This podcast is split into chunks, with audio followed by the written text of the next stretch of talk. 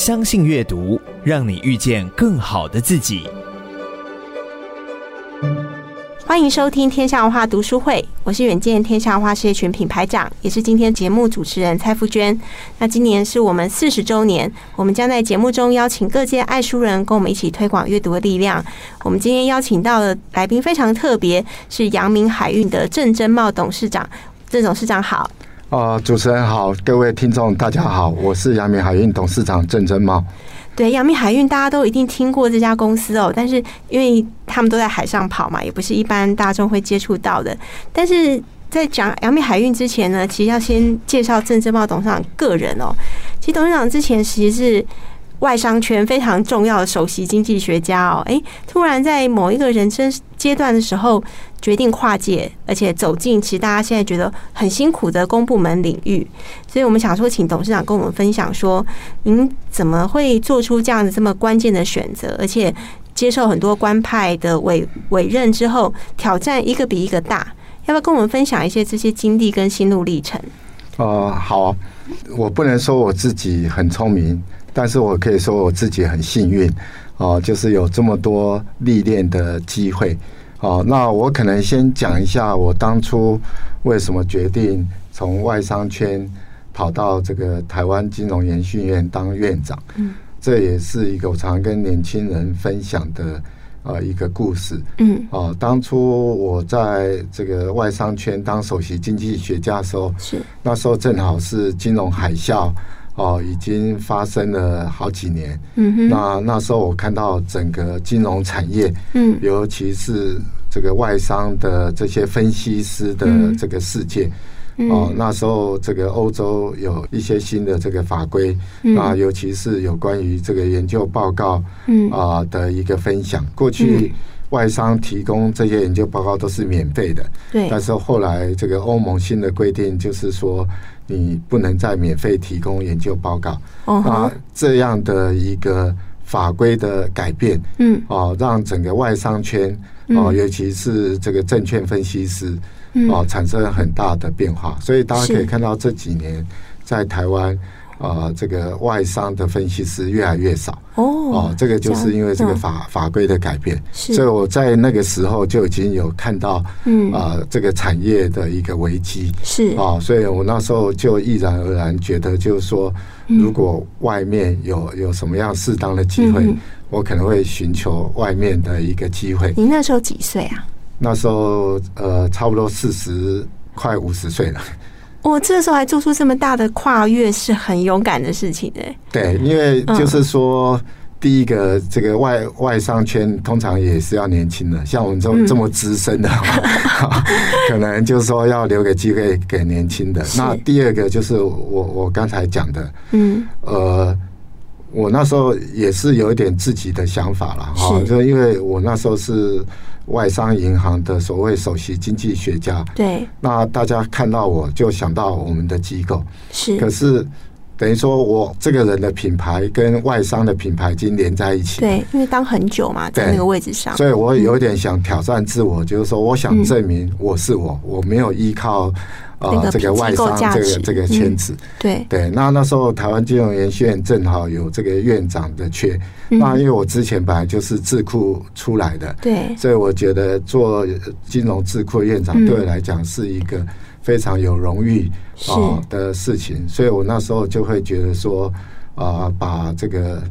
啊，薪水啊，金钱抛在一方啊，这个我觉得能够作为一个被大家尊重的职位，我觉得是人生的另外一个追求。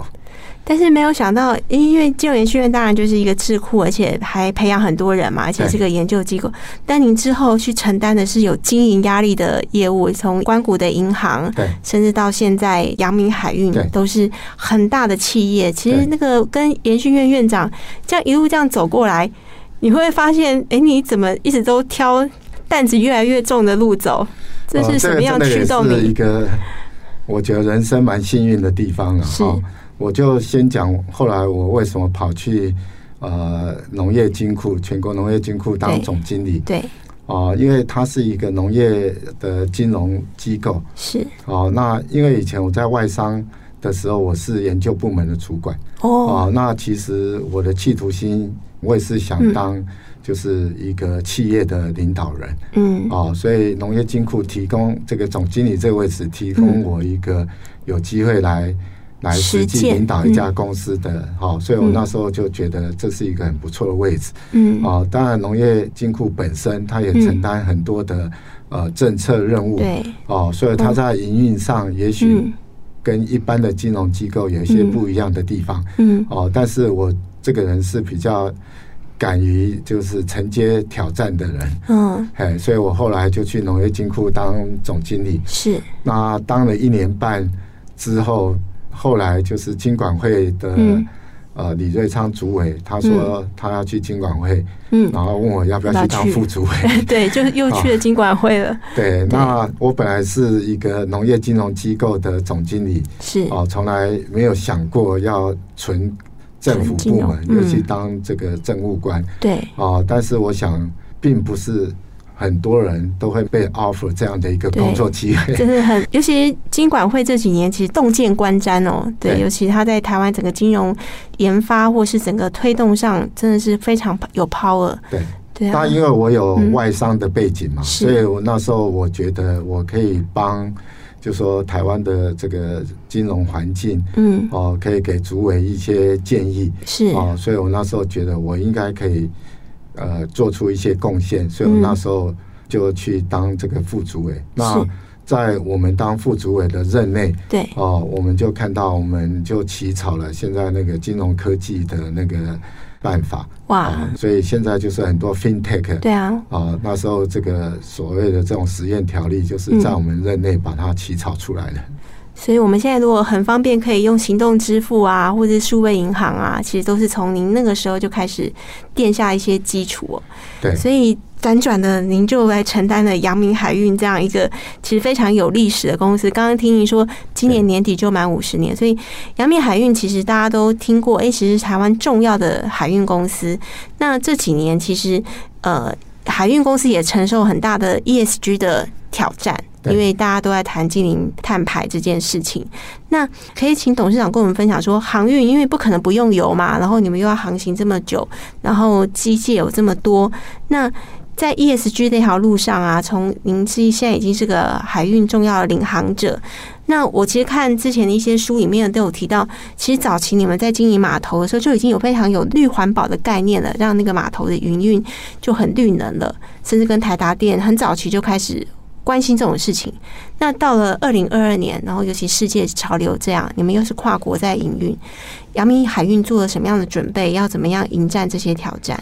对，就是 ESG 这个是这几年来的显学了。是。那我们航运业来讲，就是说除了赶上这个趋势之外，那另外一方面其实也是有点被。法规的要求，嗯，哦，必须来要来遵循这样的一个趋势啊。对，那所谓的环保法规，呃，嗯，比较容易大家比较清楚的，就是欧洲的环保法规越来越严嘛。是，那这里面包括两个部分，一个是所谓的碳税的部分，嗯，哦，ETS 就是后来这种碳的这个交易的系统。是，那另外一个就是说，在国际联合国里面，嗯，它其实也有规定一些碳排放的的标准。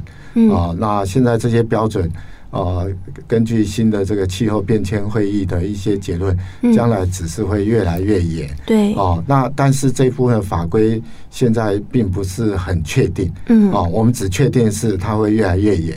比如说，原来的联合国气候那个变迁的会议里面，可能只是说二零五零年，嗯我们这个整个航运业可能减碳的目标是百分之七十，但是现在大家已经把目标都是近零，可能要 百分之百的要碳中和。对对对，是。哦，所以这个对我们这个产业来讲，就是它的挑战会越来越严峻。是，就好像您刚才提到了，我们传统我们的燃料。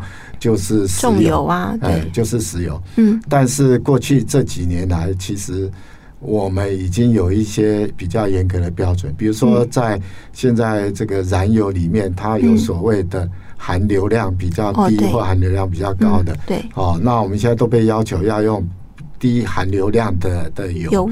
哦，那航运公司怎么来应这个趋势？除非你把整个船都都换掉。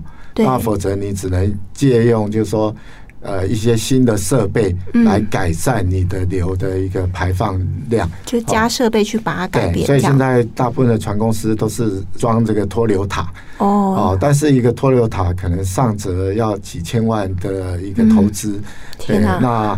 你如果每艘船要要装，那我们有将近九十几艘船，嗯、那这也是一笔可观的的支出。是，是对，所以这个只是我讲的其中一个含流量的一个法规而已。那针对新的这个碳排放的的法规，嗯，哦，那我们现在。公司所采取的态度就是，如果能够把旧的船淘汰掉，用新的船，它的燃油的效率会提升。嗯，哦，那另外一个就是，我们也在研究新的这个燃料的一个选择。就是如何从石油哦这种燃油，然后过渡到现在比较大家在讨论的，嗯，比如说天然气，嗯，比如说这个呃液态氨，嗯，哦，或是将来的所谓液态氢，是。哦，或是所谓的甲醇，就是现在都有很多的新的升值的燃料对。选择。那可是对。我们船公司来讲，就是说我们不太可能去。做实验性，嗯、对。啊，因为我们的成本是也是公司经营一个很重要的项目，对，所以我如果用错的一个燃料来讲的话，嗯、我的成本可能就比人家高出很多，是。可是现在我刚才讲的这些新形态的燃料，嗯，现在第一个大部分都是实验性质的，对，哦，就是它商业化条件还不够成熟，嗯嗯。可是我现在的船舶需求是我每天都需要太旧换新的，对，哦，所以这个就是我们公司面临一个很大的挑战，嗯，那这也是所有船公司都面临很大的的挑战。其实我觉得，尤其海运，其实某种程度上已经算是碳足迹少的，因为很多货物共享一艘船嘛。不然的话，如果是货物坐飞机的话，那当然碳足迹就更大了。所以航运其实相对已经是一个低碳的选择，但是要怎么样追求极致哦？对，您提到一个很好的议题哈，容许我稍微再把它讲的比较细一点了哈。嗯。当然，我们现在船舶都是越造越大嘛。对啊。哦，所以以前可能十年前可能一艘船八千 TEU，我们所谓 TEU 就是一个标准二十尺的柜子。对。所以你装八千个柜子，可能就是大船了。嗯。可是现在全球来讲，就是你已经可以造到两万四千个 TEU。哇。好，所以你这样当然平均的成本就会下降很多。对对。可是这个是指你在海洋上的运输，嗯，哦，会比较成本降低。对。可是你的船舶是要靠岸的，哦，你想想看，如果你一艘船是八千 TEU，八千个货柜要卸货，哦，那假设我们一台拖车可以拖一个二十尺的标准柜，嗯，那八千个货柜，意思就是说你岸边八千台货柜车要在那边等待。对。那现在两万四千。个货柜，嗯，哦，所以你海上的成本有降低，可是你路上的成本可能不见得会会降低，哦，所以现在全世界在讲碳足迹，是在讲碳的生命循环，不是只有讲我们航运这一段减碳而已，你要把整个你的上下游都全部都是要来综合考量。哇，所以。其实我们最近有出一本 OKR 的净零碳排的一个策略哦。其实大家如果有机会去看，你就会发现，其实它是一环扣一环。是是。所以有人也说，电能有真的比较省吗？发电也需要碳啊，也会产生碳。但我觉得。就是要一起努力，这样才能完成那个目标。因为我觉得今天刚好遇到董事长，董事长真的是，尤其是在您是学经济的，对于总经什么都很有观察。可不可以跟我们谈一下，像海运啊？因为像最近不管通膨啊，甚至有战争的威胁啊，那对于一个海运公司的经营，您觉得您身为一个掌舵者，您怎么看这些世界大事的变化？对，这个就是蛮有趣的一个地方啊。嗯。二零二零年的时候，对，哦，那时候疫情正好是呃比较严重的时候，嗯，那时候我们公司的业绩其实受到很大的影响，对，哦，那所有的船公司都在缩减这个航班，嗯，哦，降低成本，是，可是没想到二零二零年下半年，对，哦，突然大家这个在居家上班，对，哦，然后有一些在家的这些设备的要求，嗯，啊，防疫的需求，那所以我们整个二零二零年。这个下半年整个需求就爆发了。对，因为大家要去买这些东西啊，要要运啊，对对对，三 C 设备啊。就说本来我们的疫情是对我们业绩有很大的冲击，但是现在反而因祸得福，我们业绩突然就上来了。对。那二零二一年的时候，大家本来觉得就是说，哎，这个疫情还是持续的的蔓延。对。哦，那但是没想到各国政府有这些财政的刺激政策，嗯，哦，那反而造成消费者的需求大增，对，所以去年是整个航运业来讲都是非常好的一年，蓬勃的一年。对，那本来大家觉得说，那今年因为景气复苏，嗯，应该大家业绩会更好才对啊。那上半年的确是这样，嗯，可是下半年大家看到通货膨胀突突然变成一个蛮重要的议题，嗯嗯，那突然各国的央行都在。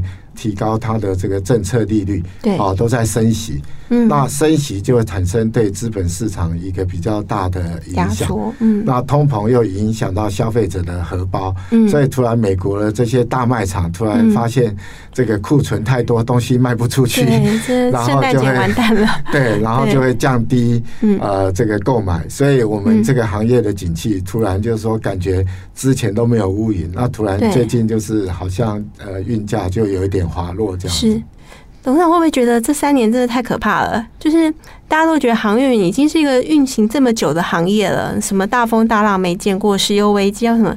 但这三年的变化，那您身为一个领导人，一定会跟同事讲啊，我们要以安定军心啊，您都会怎么样跟鼓励同事？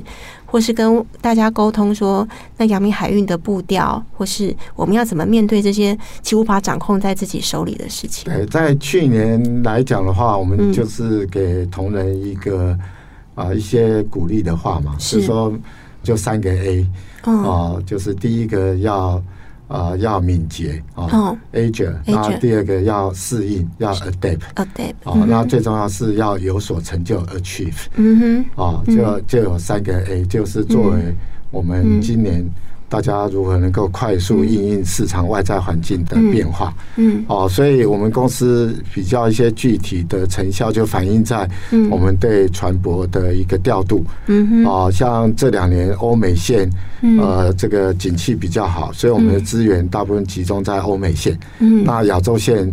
就会比较吃亏，我们给他的资源传播就比较少一点点。对对。哦，那现在如果说突然这个整个景气的的转变，嗯，哦，那变得比较就是说温和一点点，那我们就必须要比较保守。是。哦，所以我们要重新检讨整个市场的的状况，重新来做资源的配置。我我觉得这个时候您自己之前经济学家的背景，对于您看这些大趋势可能。你也比较不会那么慌嘛，因为这就是经济的波动嘛。对对对对，就是说我常常鼓励我们同事，就是说，因为我们每个礼拜都有这些业务汇报嘛，那我们就是要掌握当前的情势。是，那你既然都知道趋势是这样走，当然要有一些应应的的措施。对，所以我我觉得董事长就像掌舵人哦，真的是，尤其阳明海运这种有九十几艘船，然后这样航行在全世界。有时候，哎，我觉得那种，这真的可能也达成您当时想要从舒适圈跳出来。哎，现在真的有一个不同的战场了。对对对，就是，因为我们以前当智库的时候，嗯，大部分都是研究嘛，那有一些政策建言是。但你现在实际掌舵的时候，嗯，就是说我们也需要很多。建言，所以还好我自己就是研究部门出身的，是。哦，所以我自己本身可能就有蛮多的的想法，嗯，哦，但是如何要把这些想法落实，可能也需要这些实务的经验，所以我很感激我之前哦有农业金库总经理，还有这个之前有当国发基金这个执行秘书，对，有这些实际投资的经验，这些对我现在的工作都帮助非常大。其实我也知道。因为最近市局变化很大嘛，像很多外商都撤出台湾啊，然后金融业务也都在缩减。听众里面如果有类似经验的人，应该要效法一下郑董事长，好好的思考下一个人生战场在哪里。那我们上半段节目先休息一下，我们下半段就要来谈阅读这件事情。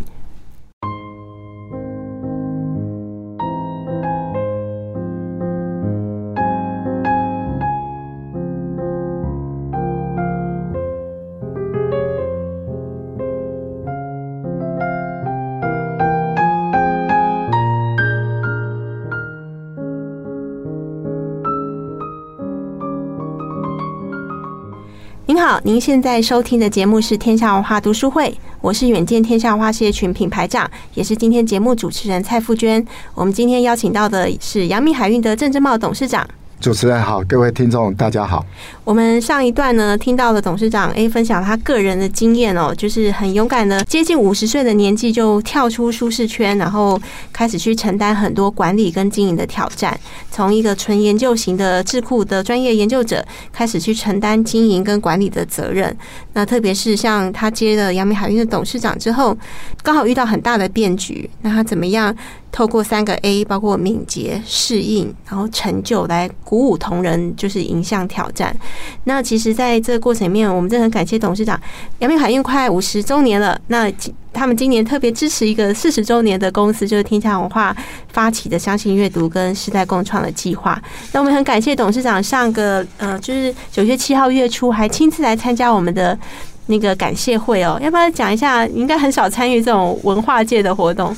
呃，的的确啦，哈，啊，少参加是因为少被邀请的哈。大家以为我可能是比较 呃偏向这个，因为我以前大部分都在金融业啦，所以参加大部分都金融业的论坛。对。那我从以前到现在，嗯，呃，我就是非常佩服天下文化在做的事情。嗯。啊，所以当初。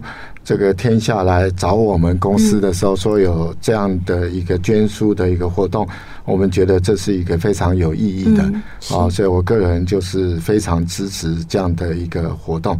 那阅读来讲，嗯哦，我觉得不管现在是不是有电子书的时代，嗯啊，那只是呈现的方式不一样，但是阅读是每一个人都有这样的一个需求。哎，对，我我觉得董事长听您的幕僚跟我们说，您是。读小说的人呢，其实很少知道企业家读小说，因为企业家都很在乎自己的时间。小说啊，告诉我结局就好了。您可以分享一下，您为什么会喜欢读小说？OK，其实一开始也是为了改善我自己的英文能力啦。啊哈，啊，因为虽然说我们英文学了那么久，对，但是在看原文小说的时候，啊，其实单字真的还是蛮多的。哦，对啊，但是我我这人就是。觉得自己这方面能力不足，所以就强迫自己要多看。哇！啊，那因为我以前在美国念书的时候，哦，我也曾经去修这个德文课。哦。啊，然后那时候我们虽然是初学者，但是这个开出来书单已经都是要去念原文的呃德文书。那时候包括念了一些像什么浮士德啊等等这种。有哲学性的，那上课的时候大家就要讨论这些内容。天哪！那我我那一段的经验让我体会到，就是说，哦，翻译有时候还是会有点隔阂。对。哦，所以这是让我变成就是说我喜欢念原文的一个原因。是。那另外就是说，尤其在小说，嗯啊，如果你看到有一些比较精彩的，嗯，你念原文的时候，你就是第一手你就把就已经读完了。如果你要等到翻译出来，对，那可能又是几个月或一两年之后的事情。哦，所以才会就说这是一个因缘啊，所以我喜欢念原文小说。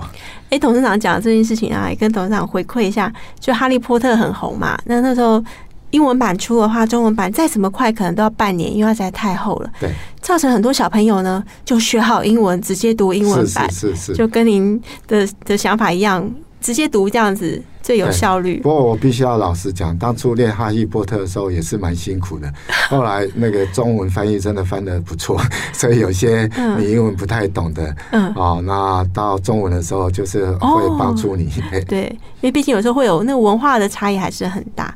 那我觉得这次我看到阳明海运很特别哦，他们有几套书是可以分享出去的，然后他们指定送给了一些基隆啊、高雄在地的单位。我看这些单位应该都是在在地在做一些。服务社区的事情，可不可以请董事长分享一下阳明海运怎么跟这些单位结缘的？然后看到他们做的事情。呃呃，基本上我觉得我们公司有一个单位，我必须要推荐。嗯，哦，它是我们阳明的海洋文化基金会。哦哦，它的地点就在。基隆海洋广场就是大家坐车下下车的地方，下那个公路局之后，对，所以我们那个文化基金会是地标，就是一个历史建筑物，大家都一定看得到。哦，那因为我们长期支持这个基隆在地的。海洋文化的一个生根，嗯、所以当然就会认识很多当地的啊、嗯。呃、这些也是跟我们一样从事这个文化海洋文化的、呃、对，那一些相关的一些业者，嗯。哦、呃，那我们觉得这次捐书的活动如果能够配合他们，嗯，因为毕竟天下。出了书，第一个有深度，那、嗯、第二个都是有一些是管理的。嗯，那我们觉得对这些文化业者来讲，嗯、如果能够也让他们懂一点管理，对他们的经营事业也会有一些帮助。对，其实。呃，大家如果有机会到基隆啊，基隆这几年也变化很大，对，就开始有一些嗯、呃，大家以前都基隆下雨啊，呃，很很不好意思，最近因为气候变迁，基隆反而比较不下雨了。对，但以前一个雨都，然后都觉得灰灰暗暗的，但现在如果去基隆，你就会发现很有色彩，而且阳明海运，基隆算是你们的起源地那个感觉。对，现在基隆港也是我们阳明。主要的一个码头，因为其他的国内业者都搬到台北港了，嗯、只有我们阳明还留在基隆。对，跟基隆缘分很深哦。对，所以我觉得大家如果有机会，因为呃，如果大台北地区或是南部的民众上台北的时候，都可以去基隆看看那个样貌的不同。那郑董事长早期其实是研究型的学者哦，出身智库。您以前一定也是一个要读大量资讯的一个人。但您现在会发现，现在资讯在量超载到一个程度哦。那您认为，在这个时代得到资讯这么便利，阅读对您的重要性，或是您觉得阅读在资讯取得的过程里面，从您以前非常学者型的一个观点，您会觉得阅读现在优势在哪里？可能要从两个部分来解释了哈。我我从速度来看了，哈，像我们每天都要接受很多市场的资讯，对，啊，比如说今天公布经济成长率，公布这个通货膨胀的数字，嗯，我们要关心联准会的货币政策的利率的决策，嗯，哦，可是这些都是你必须很短时间针对那个数字。然后就要做出一些快速的回应。对。可是你如果没有长期的观察这些，嗯，你可能掌握不到那个那个方向。哦。那我以前在做市场研究，就是长期都在研究这些趋势。嗯。可是，在这样的一个过程当中，我们发现到啊，有一些。变化，其实你需要有一些理论的的基础，嗯，啊，因为过去我们经济学所受到的训练，嗯、经济学本身就是一个社会科学，对，它其实随着时空环境，嗯，呃的变化，也会有一些不同的理论基础。是，那我觉得阅读本身，嗯，就是一个、嗯、等于说，你对有些数字背后的原因不了解，你需要再去更深入研究的时候。嗯哦，这时候你就快不得，你必须 要比较完整的、嗯、的资讯来、嗯、来吸收。嗯、哦，所以我把阅读分成两个，一个是快，一个跟慢。嗯，你快的是每天的的新闻，你可能很快就要消化吸收。嗯，慢的是你自己本身的学养。嗯，你对于怎么去解读这些数据，嗯，你必须要长期的自我教育。嗯，哦，然后才能看得懂这些趋势。啊，所以我觉得阅读就是在第一个部分，就是帮助你增进你自己的本职学能。其实这样讲，我觉得也呼应到很多推广阅读人讲哦，就是阅读其实提供一个架构或是一个音架，可以把你看到的新资讯怎么样去解读。嗯，所以董事长这样分析阅读，尤其是阅读很广义嘛，但是有些是快的，是资讯性的，有些真的是需要慢下来积累的。慢很不容易啊！现在速度这么快的时候，那董事长您看过这么多书哦，我相信您您是一定是阅读量很大人。但如果从我们之前相信阅读的套书里面，如果要推荐一两种书给读者朋友，您会推荐什么书？那为什么？呃，我觉得这些书单里面哈，嗯，就是过去有几本让我印象很深刻的，是呃，比如说像这个。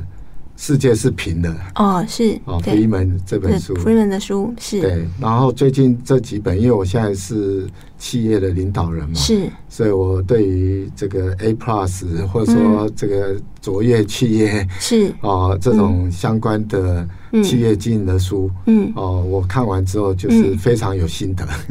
那您在看这些企业传记的时候啊，会把自己带入那个情境嘛？比如说像呃，我们讲郑崇华的传记好了，台达电的董事长，他可能诶、欸、面临要不要去做绿能的投资？对，对，您您看企业传记或者看人物传记的时候，会把自己带入这个情境？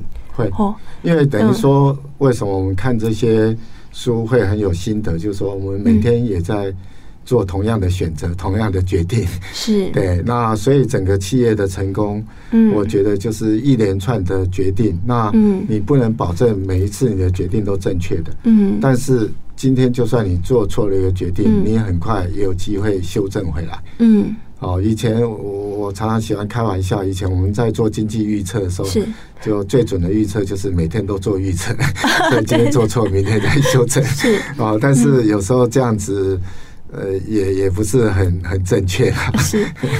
董事长，您提到说，企业的经营就是不断做选择。那您身为领导人，我们当然也不是神嘛，一定有做错的地方。那如果您发现，哎，您跟团队之前其实很认真做出了一个决策，但是感觉上好像就是不对，你这个时候会怎么去面对？所以我我刚才前面讲三个 A 里面，就是要要敏捷，要快速的反应嘛。嗯哼。哦，那。当然，我们希望每次做决策之前要有充分的资讯，是。那大家充分的讨论，嗯，哦，因为我自己的观察就是，如果在一些企业的文化里面，嗯，哦，这个老板最好不要第一个讲话，因为你第一个讲话就定调了，员工大概不太敢跟你唱反调，是，所以老板通常是要最后讲话，先让员工都都发言，对。对，然后你讲话最好也不要。太太去引导那个方向，基本上对于正反意见都应该给予充分的尊重。嗯，哦，当然最后你还是要做出选择了。对。不过一旦做出选择之后，就应该就是大家的共识。嗯。哦，那大家都要努力去走。那像您所讲的，如果最后觉得这个执行的不大对位，需要做调整的时候，那大家也应该要很快的调整回来。对，我觉得这个真的是企业领导人的那个决心跟魄力。发现不对也是要改啊，这个就是对，就是但有时候这个成本是也是蛮大的，因为企业决策，那尤其是一些投资相关的决策哦，所以就是为什么在投资之前要比较慎重一点点。对，这个真的相信您也像阳明海运也不断有新血加入嘛，你现在一定也看到很多。搞不好都可以当您子女的年轻人了，或者年纪都搞不好都还很轻。那您在看，不管他可能是你的呃子侄辈，或是您的员工，遇到年轻的世代，您会想跟他们分享什么样的祝福或者是经验？哦，其实不应该讲说我想跟他们分享什么，只要他们愿意跟我们相处，我们就很高兴。哦，倒是我们倒是很想知道，嗯，哦，他们。在想什么。啊？所以我们公司就是有这个董事长信箱，是。啊，欢迎员工如果有什么想法，嗯。啊，我我讲一个简单的例子，我们公司曾经，嗯。呃，就是推这个咖啡，嗯。哦，就是让员工这个可以免费的享受咖啡，嗯哼，那这个政策推出来是非常成功，对，但是有员工就是写信给我，他说。因为我们这个咖啡都是胶囊咖啡，他说有环保的、哦、的议题，对 对。那所以后来我们也针对他的议题也蛮重视的，哦、我们确定我们的胶囊都全部都有回收，哦，啊都有都有 recycle，是。对，所以我觉得这就是蛮蛮有意思的一个议题啊。哎、欸，很不容易，就是董事长信箱，然后收到这种议题的时候，你不会生气？我觉得是什么琐碎的事情，你很还是很开放的去回应他。啊，因为这个就是我们设这个信箱的目的嘛。嗯。哦，就是我们想要知道员工的想法。是。那虽然我们知道员工可能都是基于他自己的福利，可能会做一些建言，也不见得都完全合理。是。但是起码知让我们知道说员工的想法是在这里。嗯。那所以我们在如果有一些福利、有一些政策的时候，嗯，能够比较符合员工的需求嘛。嗯。对，比如说现在年轻人的想法。不见得就是现在跟我们同样的想法，嗯，哦，比如说像我们公司针对比较资深的员工，我们都有那个每年都有结婚的礼金，比如说你结婚二十周年、三十周年、四十周年，哦，可是单身的同事就说：“那我们我这辈子都领不到。”对对，所以我们就是要针对不同的族群，应该要有不同的一些措施。对，哦，我觉得董事长很开放，哎，就是也许。会不会是您之前在外商，所以相对来讲比较没有包袱哦？就是面对这种 open 的讨论，对，因为就是我我自己从来不觉得我是一个老板，嗯、我可以说我是一个领导人，但是我不是老板。嗯，我就是在做我的工作。那每个员工也是在尽力做好他们的工作。嗯、那大家必须要啊彼此相信，彼此合作。嗯，那把事情完成，这样公司才会走在正确的道路上。哦，我觉得董事长今天，我觉得刚刚听你讲完，就觉得你身为一个，当然是你是专业经理人啊，我们您不是老板，但您那种，因为阳明海运的那个量体很大，大家都想象的这个大公司，我们真的没有想到，其实我听众今天有机会跟我一样坐在董事长前面，你会发现董事长的亲和力之高哦，就是真的跟我们想象中的非常不一样。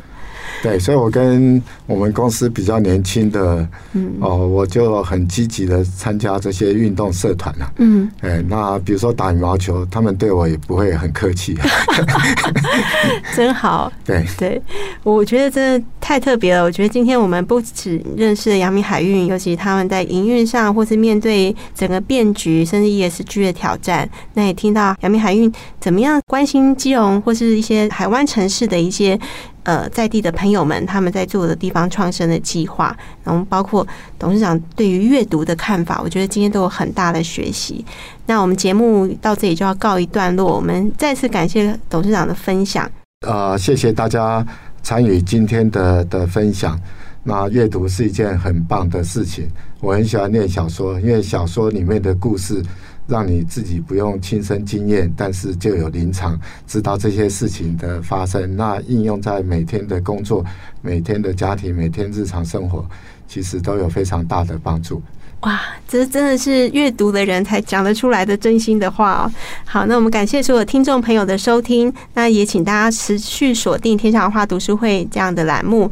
相信阅读，我们下次再会。